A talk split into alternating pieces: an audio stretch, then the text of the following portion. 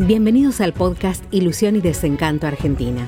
Una mirada cotidiana sobre la actualidad, la economía, el poder y la política con el sello de Claudio Ramos.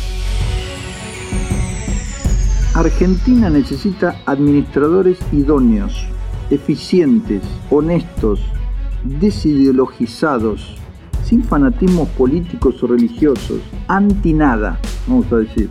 Solo buenos administradores que privaticen las empresas públicas, ¿no? Bajen el gasto, recorten y eliminen impuestos, que modernicen y flexibilicen la legislación laboral, que reduzcan la clase política enorme, que apliquen mano firme con el delito, personas sensatas, criteriosas, austeras, firmes, eso y nada más. Y creo que el mundo, ¿no? También necesita, pero Argentina en particular, que está tan desorientada. En cambio, ¿en qué consiste el plan económico y de gobierno argentino?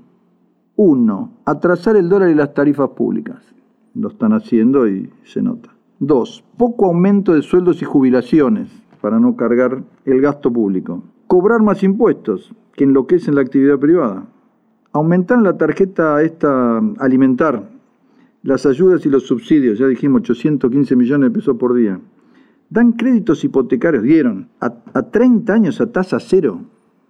¿Cómo se puede dar un crédito hipotecario en un país inflacionario a 30 años a tasa cero? 70% lo ganaron las intendencias peronistas, ¿no? Se sabe. Precios controlados, asignaciones por hijo, ley de góndolas, inspecciones, todo para controlar la inflación, no fogonear la inflación, mantenerla lo más acotado que pueda.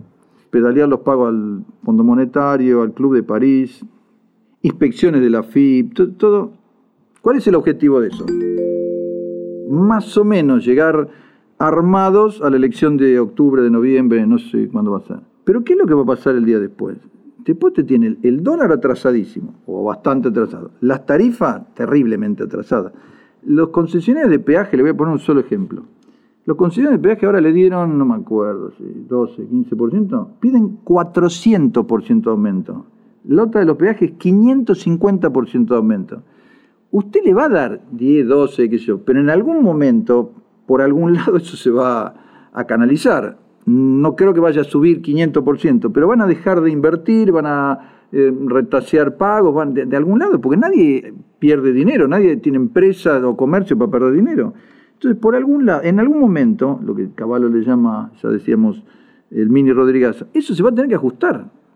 ¿Cuál es la idea de llegar como sea a las elecciones de mitad de término, ganarla y después, bueno, ahora sí, soltar la nafta, el deporte, la luz, el gas, el agua, soltar el dólar.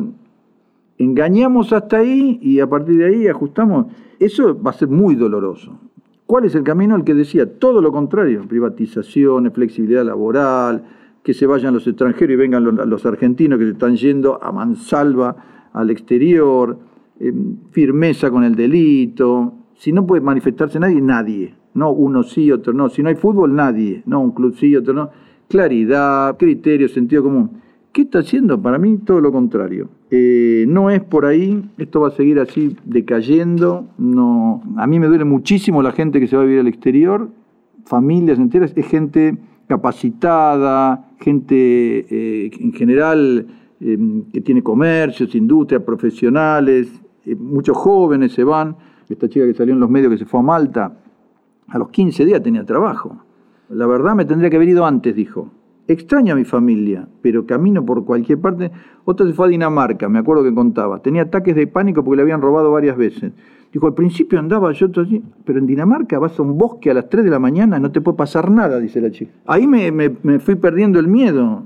Son países administrados, se vio en Borgen, se vio administrado por personas eh, sencillas que quieren hacer un, servicio público, cada uno se dedica a lo que quiere, son riquísimos países, riquísimos, estables sobre todo, totalmente previsibles, y ahí va la gente y al ratito que se acomoda, funciona bárbaro, todo lo que acá no se puede hacer. Y eso es lo que van a buscar, estabilidad, un futuro, eh, mejores ingresos. Ahora dice que está volviendo a Nueva Zelanda la gente que manejó muy bien la pandemia, no hay más eh, COVID en Nueva Zelanda, en Australia, en Vietnam, un montón de lugares, no hay más COVID, Alberto Fernández y Bisotti en están volviendo. Son países con monedas sólidas, estables.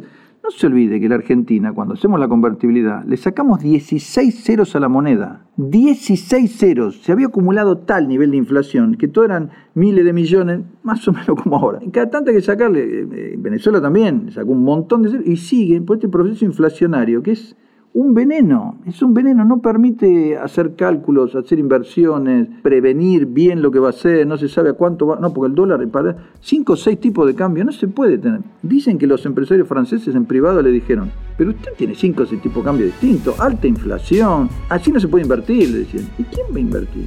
¿A qué dólar? Si tiene cinco o seis distintos.